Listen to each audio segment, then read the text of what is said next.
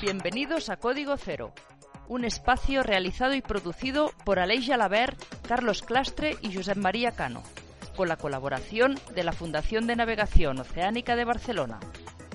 Buenas tardes, bienvenidos a los seguidores de Código Cero. Empezamos un nuevo programa, un nuevo espacio, una nueva tertulia con la voluntad, como siempre, de analizar este momento de la Vendée, momento ya interesante, con novedades y sobre todo ya enfilando lo que es la, recta final. Si os parece, empezamos hablando a Aleix Gelabert. Aleix, ¿qué tal? Muy buenas tardes, ¿cómo estás?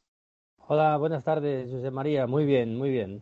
Eh, en esta recta final ya, eh, bueno, ahora lo, contaremos, ¿eh? de parte de la organización, un poco ya perfilando lo que sería este, esta llegada eh, y los eh, navegantes, los, regatistas, los skippers, ya, eh, bueno, con el cuchillo entre los dientes, ¿no? Un poco. Sí, sí, la regata está en su recta final y está interesantísima. Entre los primeros no está claro quién, quién, quién va a llegar y estará muy apretado hasta, hasta el último momento. Mientras tanto, vamos a, vamos a seguir presentando, bueno, mientras analizamos, vamos a seguir presentando a los otros eh, invitados. Soy Bruno García, ¿qué tal? ¿Cómo estás? Bienvenido. ¿Cómo va todo?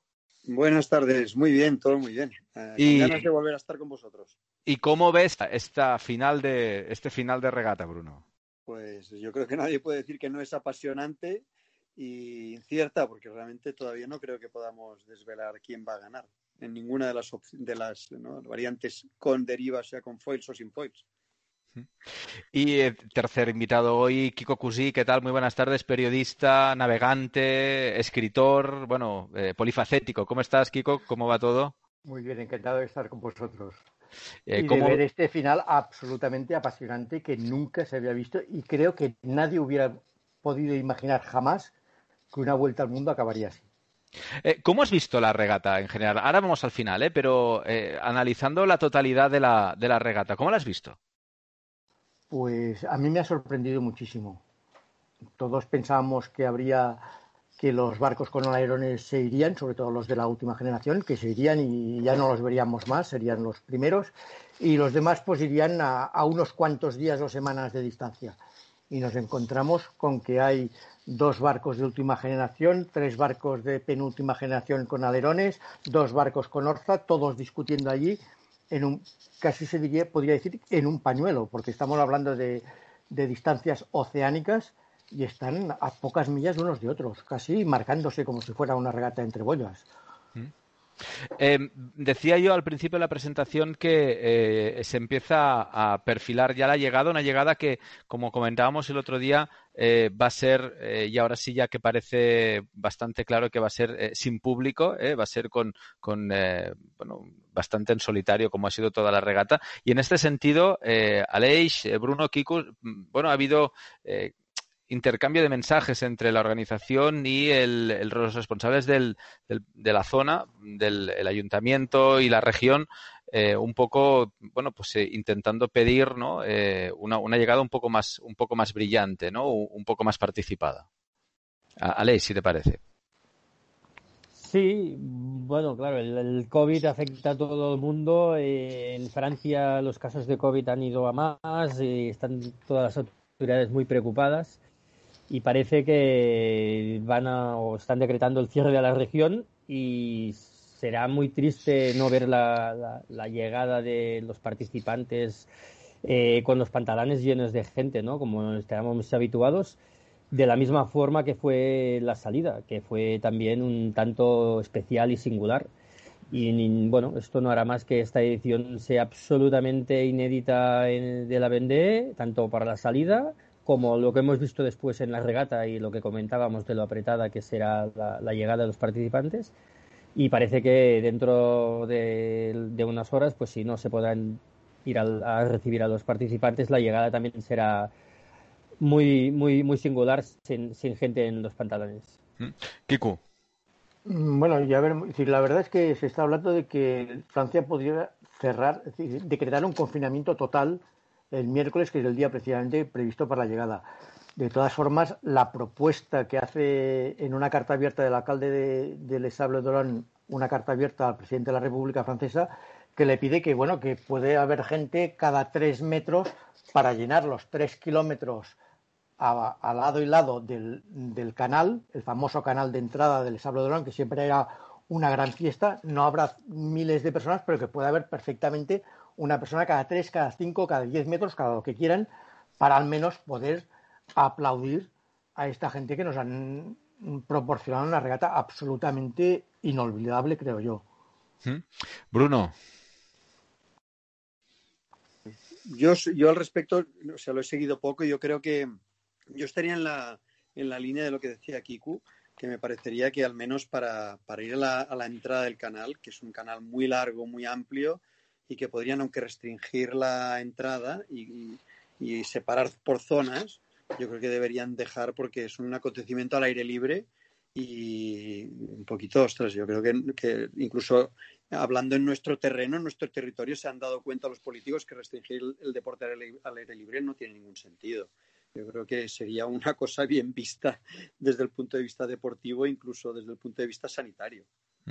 Eh, teniendo en cuenta lo que es la Vendée y, sobre todo eh, esta fuerza eh, que tiene comunicativa, ¿no? Todo este, todo este equipo de comunicación que va manteniendo y renovando la información, que, que utiliza todas las plataformas, una llegada de estas características, más allá de lo que puede significar a los regatistas, a los skippers, que yo creo que, que debe ser también un poco decepcionante, ¿no? Después de estar de tres meses casi eh, en solitario, llegar allí y que no te reciba prácticamente nadie, pues ese es un poco hasta triste, ¿no? Pero para la propia organización eh, es también un problema, ¿no? Eh, se, se, dejan de tener estas imágenes eh, espectaculares que seguramente darán la vuelta al mundo. No sé qué, no sé qué pensáis. Bueno, la verdad es que es que la llegada de la Vendée es mm, primero la gente que sale a recibir los barcos en, en, el mar para el primero y para el último y para todos los que hay entre medio. Segundo es la entrada que realmente pone los pelos de punta, ver cómo miles y miles de personas están aclamando en, en un canal de tres kilómetros de largo a todos y cada uno de los participantes cuando llegan, como como verdaderos héroes que son o que los consideran. Y después hay la rueda de prensa, que yo, yo ya vi en el 92 una rueda de prensa con la llegada de, de José Luis de Ugarte, que hacía un frío, era medianoche, con un frío de narices, y había un auditorio de mil personas lleno, porque todos querían escuchar a, una, a un vasco que había llegado el sexto o el séptimo, no recuerdo. Pues esto es así con todo el mundo y desde hace más de 30 años. Esto es la Vende Globe. Uh, Aleix, tú que, tú que has dado la vuelta al mundo, tú que has pasado pues la dureza de una, de una prueba de estas características, eh, llegar solo, entre comillas, solo, eh, supongo que debe ser un, una dura decepción, ¿no? Bueno, es un sentimiento, yo diría, agridulce, ¿no? Porque al final llegar para ti, personalmente, la recompensa de hacer la regata no te la, la tienes igualmente. Lo que pasa es que el calor de la gente, ¿no? El calor de la gente del momento de la llegada, de amigos, familiares y muchísima otra gente que no sabes ni quién son, pero que pues que han vivido el proyecto contigo, te han estado siguiendo, han venido a, a, a recibirte. Eh, esto sí que no tenerlo, pues se, seguro que lo echan de menos. A lo mejor los skippers que sea la primera vez que hagan la Vende Globe, y mm, yo te diría que igual lo notarán menos porque no podrán comparar, pero gente como Jean Lecam, Luis Barton, que van a llegar y han hecho otras ediciones, el, con la comparación que van a hacer ellos eh, será brutal porque habrán recibido eh, habrán sido recibidos por, por, por, el calor de la gente las otras veces, ¿no? Porque la gente va allí a ver pues a sus ídolos, a sus héroes, a gente gente que a lo mejor ni navega, pero, pero empatiza mucho con, con lo que hacen los patrones y, y, lo compararán y verán pues la gran diferencia entre esta edición, si no se puede ir al final a recibirlos, y otras ediciones en las que pues había que ir pronto porque si no estaba abarrotado y no tenía sitio. De todas formas, yo, si me pongo en la piel de la organización, intento hacer un, como una idea de cómo se podría organizar, ¿no? Hacer una llegada, digamos, digamos controlada de qué gente puede ir o qué no. Lo veo muy difícil, pero porque ¿cómo, frenas a la gente? Si, está abierto, ¿cómo le dice a quién va y quién no va? Porque al final, a la llegada de la Vendée, va gente, digamos, evidentemente mayoría franceses, pero yo te diría de cualquier zona de, la, de Francia y muchísima gente que no, que no son franceses. Hay mucha gente, Bruno, por ejemplo, lo sabrá bien, que él habrá ido a recibir a Jean Le Cam en otras ocasiones, ocasiones y mucha gente que, que es de, de, otros sitios que iría a recibir a los skippers. Pues me imagino que habrá mucha gente española, eh, catalana, que querría ir a recibir a Didac cuando llegara. Entonces, ¿cómo se gestiona, no? Si eso se puede abrir y ponemos una persona cada 5 metros o cada 10 metros, ¿quién será estas personas? La cola se formará para entrar en el pantalán. O sea que lo veo muy difícil. O está totalmente abierto y es como siempre se ha hecho, o, si no, gestionar qué gente irá y no, no irá, lo veo muy, muy complicado. Bruno, ¿tú qué has estado? Sí, o sea, realmente es, complejo. ¿eh? Realmente no, sé la solución mágica. Sí que sé, y os lo digo a título personal, que por ejemplo yo le pedí a Ana, la mujer de Jan, porque yo hablé con Jan hace unas dos, dos semanas justo ahora y me dijo que quería que estuviese en la llegada y yo dije, hombre, yo encantado, yo seré el primero que estaré allí. Pero Anne me, me, desanimó el otro día porque me dijo que tenía 40 autorizaciones y que las tenía todas otorgadas y ocupadas. O sea que eh, realmente es difícil. Y yo, no le he insistido porque me parece que, es, eh, que le puedo poner en un, en un aprieto, para decirlo de alguna forma, y no quiero. Pero, pero yo entiendo que el que está, por ejemplo, el que está en un pueblo a 10 kilómetros de, de Lesable, pues ¿cómo le dices que no vaya? Pero si es que, vamos, yo estaría allí de cuatro patas para ver por dónde me pueblo. Venga, vamos a hablar de la, hablemos de la llegada, eh, hablemos de esta recta final, de esta, de esta situación de, bueno, de, últimas millas ya de, regata, de vuelta al mundo. Ahora hablaremos de Jalecam, pero eh, yo creo que nos tenemos que parar en, la cabecera de la clasificación y con un elemento del cual eh, solo los que seguramente tengan más memoria tendrán presente, que es las bonificaciones de horas del rescate del principio de, principio de, regata, ¿no? Y lo digo porque eh, entre el primero y el tercero, y ahí va la bonificación, ahí ahora mismo llega a 50, 50 eh, millas de, distancia. Eh, empieza a tomar forma y empieza a tomar mucha importancia las bonificaciones. ¿Creéis que acabarán jugando un papel fundamental o no? Kiku. Sí, sí. Estoy convencido de que es muy de que hay muchas posibilidades, incluso diría probabilidades, de que el vencedor de esta Vende Globe no sea el primero que cruce la línea de, meta. Eso es gordo, ¿eh? Es muy gordo, sí, señor. Pero, a ver, eh, en estos momentos Boris Herman está a menos de 50 millas del, primero. Ah, pongamos que se ponga, supongamos que la llegada se haga a una velocidad de unos 15 nudos, porque en estos momentos están navegando a 20, más o menos de media. Uh, es probable que con un viento de, de, suroeste cerca de tierra el viento amaine un poco y por esto estoy pidiendo que vayan a 15 nudos. A 15 nudos, 6 horas de bonificación son 90 millas. Por tanto, Boris podría perder todavía 40 millas respecto al primero y ser el vencedor de la Vendée Globe. Y esto es algo que ninguno de nosotros, creo, nos hubiéramos imaginado hace dos meses. Porque si todo el mundo decía, a ver si por fin gana la, la Globe un no francés, y este indiscutiblemente es Alex Thompson, y nadie pensaba en Boris Herman. Pues quizá Boris, bien conocido en Barcelona por su participación en la Barcelona World Race, sea el primer no francés que gane la Vendée Globe. Y no olvidemos a Verstappen, que está haciendo un bordo que se ha lanzado al norte, que tiene 10 horas y cuarto de bonificación que lo tiene más difícil, pero que dejémoslo en puntos suspensivos. Bruno, te toca. Bruno. Mira, yo la verdad, sí que estoy totalmente de acuerdo con lo que dice Kiku. ¿eh? Hay que tener en cuenta que todavía nos quedan, como dicen, unas trampas meteo, que es eh, una dorsal. O sea, los primeros van, van tan rápidos que van a impactar, yo creo, con una dorsal en la zona del Golfo de Vizcaya todavía con lo cual se van a quedar eh, frenados, con lo cual las bonificaciones aún toman más relevancia, porque fijaros que estamos en esta situación porque nadie se ha podido escapar por delante.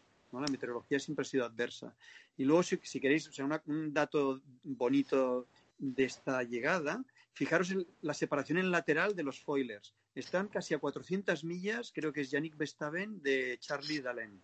O sea, que hay una, o sea, todavía hay posibilidades de que Yannick Bestaven, por cualquier cosa que pueda pasar meteorológicamente, se cuele, porque la diferencia en lateral da el riesgo de cambios.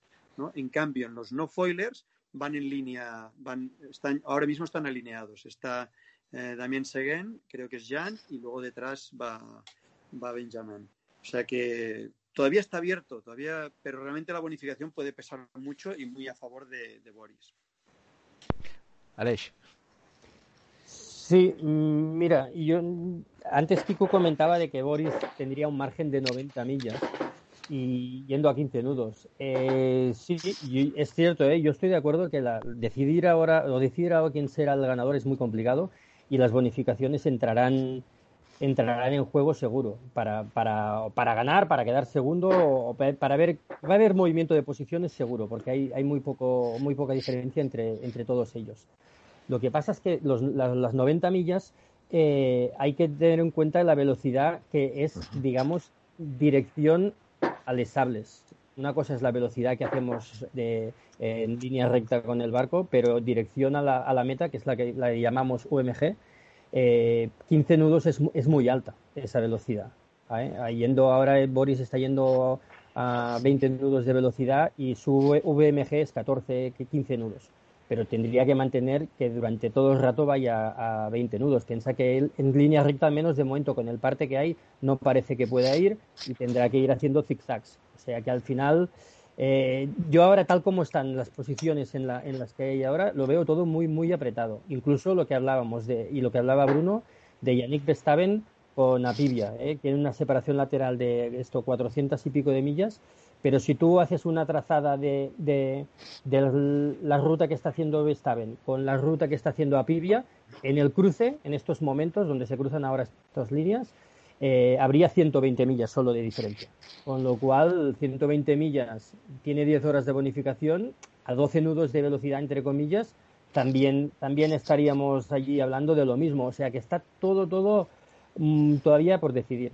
Y la dorsal esa que puede jugar allí un pelín de, de, de estrategia, me parece a mí que se va a disipar justo antes de que, de que lleguen los primeros y ese problema, entre comillas, táctico no va, no va a tener tanto efecto. Pero bueno, se va, va, a ser muy complicado y también hay que ver que ahora por fin Charlie Dalin ha trasluchado y se ha puesto en su lado bueno, a ver si es capaz en este lado poder sacarle algo más de velocidad al resto. Hasta ahora, yendo a murados a estribor, eh, no ha sido capaz de sacarles más velocidad, aunque su barco en teoría fuera de los más nuevos y sino al contrario. Y ya veremos en este gordo si lo puede conseguir porque él está en una zona de menos presión y los que han ido más al norte, eh, Luis Barton y, eh, Boris Herman, están en una zona de más viento y más presión. Alguien, creo que ha sido Kiku, ha dicho que eh, durante la regata no han tenido, durante la vuelta al mundo no han tenido el tiempo favorable. Eh, se ha hecho algún comentario, creo que ha sido Kikue, pero eh, en todo caso me ha hecho que pensar, ¿por qué hemos llegado a esta situación? Es decir, ¿por qué, qué ha pasado en esta vendée? Eh, ¿hay, ¿Hay alguna razón esta meteorología nunca favorable a lo largo de la regata? Ah, se habló en otros, en otros espacios, en otros códigos ceros, de, que los eh, iban los skippers reteniendo un poco eh, la velocidad. Eh, se, dejó esta idea encima de la mesa. La falta de dos líderes que si, seguramente si los dos grandes favoritos hubieran estado en, carrera, en, regata, quizá el final no hubiera sido tan apretado. ¿Por qué se ha llegado a esta, a esta situación? Kiku. A ver, yo creo que, los, los teóricos vencedores o los teóricos, los barcos más nuevos ah, han ido con el freno de mano puesto. Mm, antes incluso de las roturas. Porque creo que ya se vio en, al pasar la depresión tropical que tuvieron a la altura más o menos, me parece, de Madeira, si no recuerdo mal, que casi todos la rodearon muy por el exterior que nadie, excepto Alex Thompson y, por supuesto, John LeCamp, nadie quiso arriesgarse. Todos fueron muy conservadores. Seguramente porque, por dos razones. Una, porque no consideran que sus barcos, sus barcos estaban suficientemente fiabilizados. No habían navegado todo lo que querían para estar seguros de que no romperían.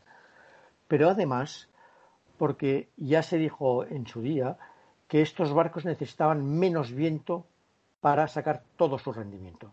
Y esto es lo que ahora veremos qué pasa, porque yo tengo la impresión de que la Pibia ha ido, está rehuyendo la zona de más viento para intentar tener menos ola. Es decir, si se ha ido tan al este, que está prácticamente al borde del anticiclón, está con un, seguramente con mucha menos ola que, que de Staven, que está más al norte y mucho más al oeste, está mucho más cerca de la depresión. Y yo creo que aquí si se está diciendo que estos barcos, su potencial máximo, su gran velocidad la desarrollan con 20 nudos y mar plana. Bueno, pues esto es un poco lo que creo que ha ido a buscar a, Pibia. Esto es lo que no han tenido seguramente en el Gran Sur. Y además estos barcos, la mayoría de estos barcos estaban, estaban optimizados, se dijo, para traveses descuartelares o traveses un poco abiertos. En cambio, uh, Alex Thompson se decía que su barco estaba optimizado sobre todo para ir con vientos por la aleta mucho más fuertes. Y esto, es decir, para navegar con lo que los franceses llaman navegar a, UMG. Y esto es lo que seguramente no han tenido en el Gran Sur, porque como decía John Le Camp, en lugar de tener depresiones que han ido de oeste a este, como era habitual, han tenido depresiones que bajaban del norte y que subían desde el sur. Aleix. Mm, bueno, eh, mira, comentaba así meteorológicamente qué ha pasado. Mm, yo vi unas declaraciones del meteorólogo de Team New Zealand que estaban haciendo allí la Copa América cuando pasaron ahí por allí los, los barcos de la Vendée que comentaba que para él lo que una de las cosas que estaba pasando era que parecía que meteorológicamente o climáticamente, más que meteorológicamente, el verano de ellos iba como 15 días retrasado. Es decir, que las cosas que estaban pasando eran por que si hubiesen salido 15 días más tarde, a lo mejor se hubiesen encontrado con unas depresiones ya más eh, con las más habituales, que más regulares y que les hubiesen impulsado con, con como había pasado en otras vendes. Y hubiesen tenido un Pacífico igual más estable, no tan revoltoso, y un Índico igual sin esta alta presión tan grande que tuvieron, que les frenó. Y eso puede ser una de las causas. Eh, el freno de mano que comentaba Kiku, eh, yo sí que estoy de acuerdo, el freno de mano fue clarísimo de Apivia en no quererse poner en la depresión tropical de arriba y luego yo no creo que sea tanto un freno de mano, sino que estos barcos, como nos comentó Dimitri también en otro podcast, eh, se ha demostrado que de momento son muy radicales para llevarlos una persona sola y que al final da igual que tú puedes hacer una punta muy alta velocidad si luego no eres capaz de tener una buena media. Entonces hay que luchar para que en un futuro estos barcos sean capaces una persona sola de, de, ser bastante fáciles de llevar para que pueda tener buenas medias. Y yo creo que sería un poco eh, lo que ha pasado, por eso ese retraso comparado con otras vendes. Bruno, sobre los barcos y sobre esto que apuntaba Dimitri, es verdad en, el último en el último código cero y que o en el penúltimo y que y que nos llamó mucho la atención, ¿no? Unos barcos hechos para para seguramente para llevar tripulación, no para ser controlados por un, uno, un único eh, skipper en ese sentido.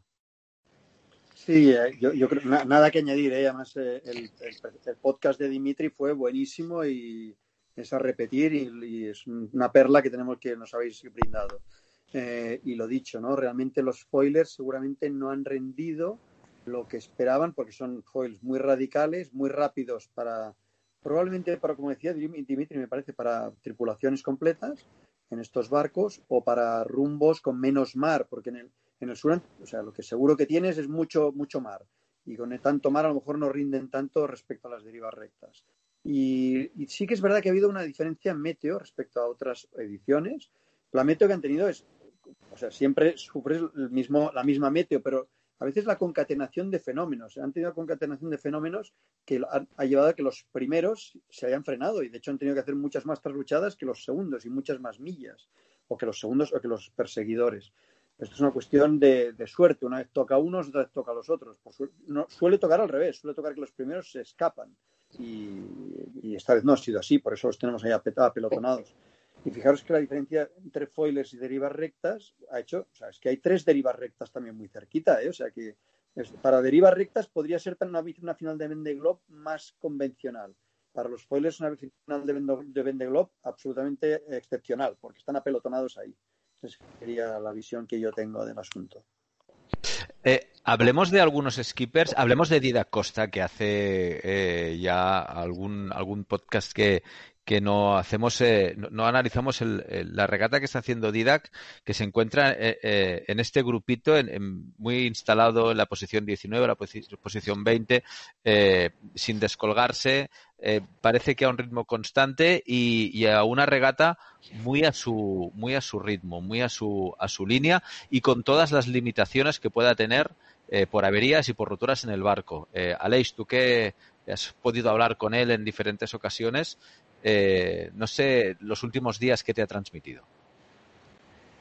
Bueno, pues dirá que está, está haciendo su regata, está tranquilo, parece que el barco, bueno, le está aguantando bien y ha pasado ya una zona de transición un poco complicada de poco viento, que es la zona de convergencia que hay en el Atlántico Sur y ahora ya ha entrado en los alisios del Atlántico Sur y bueno, yo creo que ahora la subida hasta el Ecuador parece que la tendrá con unos buenos vientos alisios y será, digamos, relativamente cómodo y agradable para él, con ya con, calor, con, ya deja atrás el frío y, estará mucho más cómodo. Em, ¿Animado, más animado? Eh, ¿lo, viste o no? Sí, sí, la última vez que hablé con él me pareció como otras veces sí que me ha parecido que estaba cansado, llevaba varios días con, bastante viento y un poco más cansado. Esta vez me, me pareció que estaba más, más, más tranquilo, más descansado y, bueno, intentando no perder millas. Sí que es verdad que el, japonés eh, le ha conseguido pasar. También él lleva un barco foiler de última generación y es normal, aunque tiene una, la mayor como sabemos, es rota desde, desde el principio y, bueno, bueno, no sé si será capaz de, volverlo a atrapar. En todo caso, veremos qué pasa cuando lleguen a la zona del Ecuador y de las Calmas y a ver si allí este grupito que tiene delante de cinco barcos ahora, pues se, se apelotonan allí un poco y puede recortarles algunas millas o no. Kiku, de Didac. A ver, yo creo que Didac está disfrutando como, como un enano que ya, ya le tocaba. Y lo he visto muchísimo más relajado que hace cuatro años, muchísimo más feliz, ah, pese a que, según ha dicho él, esta vuelta al mundo es mucho más dura que la de 2016, que ha tenido vientos mucho más duros y sobre todo muchísima más mar y muchos mares, muchas olas cruzadas, mucho mar cruzado. Yo lo estoy viendo que está donde le está mejor de lo que le tocaba por el barco es decir, si hay en estos momentos, me parece que sigue habiendo 26 participantes todavía en regata, él va el 20 mm, y tiene el tercer barco más viejo de toda la flota. No lo olvidemos, que es un barco de hace 20 años. Y en estos momentos está, se, ha, montado un grupo de, de cinco barcos, de los cuales tres los tenía a más de 500 millas. Ahora es un grupo que está a unas 350 millas entre ellos, más o menos. Él es el último, no tiene nada que perder, pero tendrá la aliciente de intentar recortar diferencias, con lo cual seguramente estará más encima del barco. Uh, Alex no nos lo podría confirmar. Todo el mundo dice la subida del Atlántico se hace larguísima, monótona, uh, cansada. Y pues bueno, pues si tienes barcos alrededor, eh, hace cuatro años solo tuvo a Anastasio que lo tenía un poco por detrás y con el que hacía un poco de regata. Ahora tiene cuatro barcos más con lo cual podrá disfrutar y sentirse más regatista, que es lo que él quiere, que se siente no solo, no solo es un gran navegante, sino muy buen regatista. ¿Mm? ¿Su vida pesada, Aleix? Sí, bueno, Bruno también nos lo podría contar, ¿eh? la subida del Atlántico, cuando acabas de Hornos, eh, sí, se hace un poco, no sé si la palabra es pesada, larga, pero no es nada fácil. A, a mí alguien me preguntaba, pasando Hornos y yo diría que la zona después de Hornos tácticamente es bastante compleja, meteorológicamente hablando, y, cansa. Sí que es verdad que las condiciones climáticas de frío van mejorando y a la que entras en calor pues todo parece que es más fácil, pero la subida es larga, son 7.000 millas que quedan desde, desde Hornos hasta Les Sables y, no se acaba la regata cuando pasas Hornos. Bruno. Sí, yo creo, yo coincido con Kiku, ¿eh? yo, yo o sea, solo con, con Didac me he intercambiado solo WhatsApps, que es un lujo, y le veo motivado, le veo contento. Eh, yo considero, o sea, yo ojalá eh, pudiésemos decir que hemos hecho dos Vende Globes como está haciendo él y, tiene toda la pinta de que la, va a acabar y eso, es, eso ya es un hito, será el primer español que lo habrá hecho, o sea que me parece una maravilla. Eh, dicho eso, también la subida del Atlántico es eh, muy larga y, y, Aleix también se acordará, a partir de Ecuador para arriba te cruzas con mares de sargazos horrorosos que se te enganchan en las derivas y en los timones. Didac cuenta con una ventaja, no lleva derivas. O sea, que lo que decía Kiku, va a competir con otros barcos y a lo mejor con alguna ventajilla a pesar de llevar un barco viejo. Y, repito lo que, lo que dice Kiku, totalmente de acuerdo. O sea, él tendría que estar entre los tres últimos peleándose por ahí. Y no, no, está, está en el pelotón de en medio. O sea, que es una maravilla. muy, orgullosos de él, vaya, y muy contentos. Eh, y hay un triunfador de esta, un triunfador a nivel mediático, eh, si queréis, de, de, esta, de momento, de esta Vende Globe, eh, por carácter, por manera de ser, por haber sabido explotar esta facilidad comunicativa que nos ha ofrecido esta edición de este año, que es Jan Lecam. Eh, Jan ha sido eh, seguramente uno de los skippers más vistos y más seguidos por el papel que está haciendo y por, por cómo se ha, se ha comunicado ¿no? en este sentido. Yo creo que será seguramente, no, evidentemente bueno, pues no será el ganador, pero sí será el que más rédito sacará esta vende, Bruno. Eh, sí, sí, sí, ya lo hemos hablado en otras, en otros podcasts. Yo creo que él, además, es un. Siempre digo, no sé si es su digno colofón, porque es capaz de hacer otra, ¿eh? nunca lo sabemos con él. Pero, pero realmente, yo creo que, además, él lo dijo en, un, en, una, en una vacación de estas, que dijo: Nunca he tenido mucha suerte, pero esta vez me parece que, ¿no? Y hablaba de la situación meteo que le venía, me parece que voy a tener suerte y efectivamente le funcionó. O sea, yo creo que la está disfrutando, la va, como dice él, va a ser la total. O sea, que por eso decía que la llegada de él va a ser una maravilla. Y ya que dice esto de la de los de los ¿no? triunfadores mediáticos, ¿Mm? me gustaría hablar un poquito de Alan Roura, porque no sé si habéis visto los vídeos de Alan. Alan es un tío simpaticísimo y los vídeos son súper super frescos, alegres, eh, a la vez eh, ¿no? con esta especie de, cúmulo de emociones, tanto negativas como positivas. O sea, que igual que Pip Hare, ¿no? que, son, pues, son, grandes descubrimientos de esta regata, que es una maravilla. O sea, realmente lo que decía Kiku es que con, con, el espectáculo que nos están dando, lo mínimo es que nos dejen recibirlos como queramos. ¿no? Kiku. Bueno, en Francia ya se está pidiendo la Legión d'honneur para Jean Le Cam que es para los medios de comunicación franceses, y yo creo que para la opinión pública francesa es el gran héroe de esta vuelta al mundo. Y además es su séptima vuelta al mundo, es, vamos, es, es toda una leyenda, una leyenda viva. ¿Qué? Quinta, quinta, no, tampoco, no nos pasemos. No, quinta Van de Globe dicho vuelta al mundo. Ah, ah, perdona, perdona, vale, vale, tienes razón. ¿Eh? Entonces yo creo que, vamos, además por su carácter, por su manera de comunicar. Veía ayer un vídeo de una escuela de, Francia que le han hecho un vídeo dándole las gracias, una cosa espectacular, vamos. Eh, Aleix, sí. Eh, bueno, es otra cosa que seguramente se tendrá que tener presente en las ediciones del futuro. Es decir, ya no solo eh, ser buenos skippers, sino que además comunicar bien, tal y como se están poniendo las cosas. Sí, en las del futuro y en las de ahora. ¿eh? Ahora ya hay muchos equipos que le dan muchísima importancia a la comunicación. A comunicar bien es importantísimo para no solo para el skipper, para el patrocinador, para la regata, para, para todo el mundo. Es importante que todo el mundo comunique lo más y mejor posible. Y ya que hablamos de Jan, mira, yo un, dato que sé lo que quiero apuntar, porque hemos hablado ya sobradamente de, del monstruo que es Jan de Camp, y es que en la, digamos, competición o la clasificación no oficial de los barcos de, derivas, eh, ahora va primero el Damien Seguin, pero Jean de Cam está justo detrás de, su popa, ha trasluchado detrás de, o también ha trasluchado justo delante de Jean, y en línea recta están a 270 millas el uno del otro.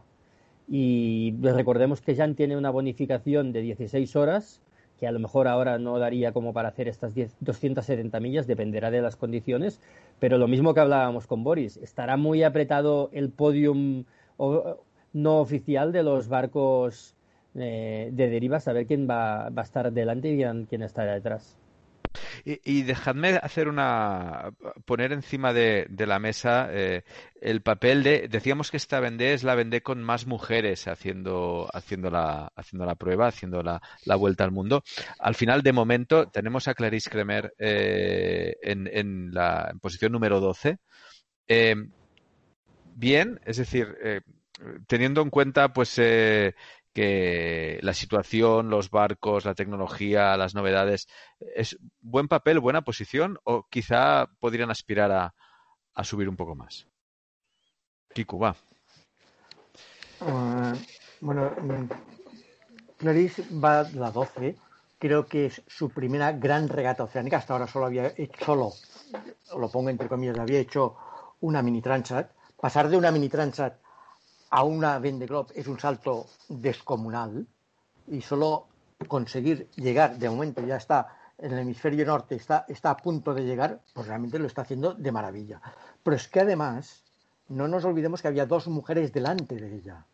Una, una fue Sam Davis, que acaba de, que tuvo que regresar a, a, que tuvo que parar en Ciudad del Cabo, volvió a salir para seguir recolectando dinero para poder salvar vidas de niños, porque este es su, papel en la regata y que ha doblado hornos.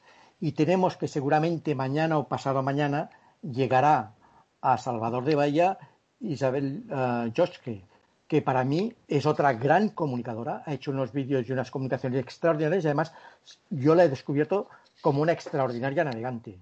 Porque la verdad, y además como una manitas, porque en la bajada del Atlántico, no sé si lo recordáis, arrancó todo el balcón de popa lo reconstruyó y ha seguido navegando. Y ahora rompió los hidráulicos de, que mueven la quilla y al final rompió todo y ahora la quilla está navegando con una quilla que se balancea. Y prácticamente desde Hornos habrá conseguido llegar a Salvador de Bahía, lo cual no es nada, demuestra lo gran navegante que es. Bruno. Sí, sí, eh, totalmente de acuerdo. Yo creo que el papel de las mujeres eh, me parece, o sea, fijaros que, mm, bueno, se ha tenido que, han tenido que abandonar Isabel, pero el resto están todas navegando, están todas ahí. O sea que respecto al papel de Clarice, la verdad, yo he de reconocer que no la he seguido tanto, no sé muy bien por qué, supongo que no sé, a veces tienes simpatía o más eh, por, por unas y otras. Yo tenía mucha más simpatía por la Isabel, Joske y por Pip Harry ya ocupaban un poquito, pero realmente reconozco que el, o sea, lo que está, lo que dice Kiku tiene todas las razones.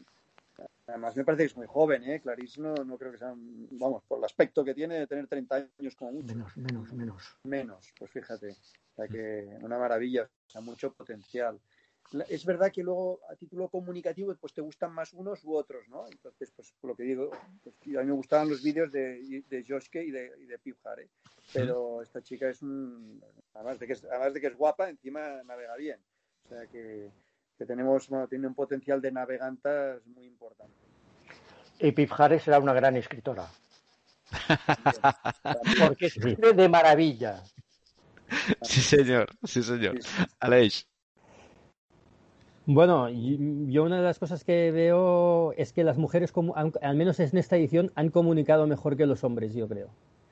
Mm, también supongo que porque eran más desconocidas que muchos de ellos, que ya eran más conocidos, pero han sabido comunicar mejor, es lo que estamos hablando, que habéis dicho Bruno y Kiku, ¿no? Pip, eh, Joske, Clarice Kremer. Eh, yo creo que una de las grandes eh, apuestas de Banco Popular fue por ella, por, por sus vídeos cuando hizo la Mini Transat, porque fue una gran comunicadora en la Mini Transat y cumplía, evidentemente, no solo este requisito para Banco Popular, sino era una chica, era una chica joven, con proyección, con, con talento para navegar, pero que además, además comunicaba muy bien. Con lo cual, yo diría que esta Vender Globe, en tema comunicativo, la ganan las mujeres, a mi, a mi entender.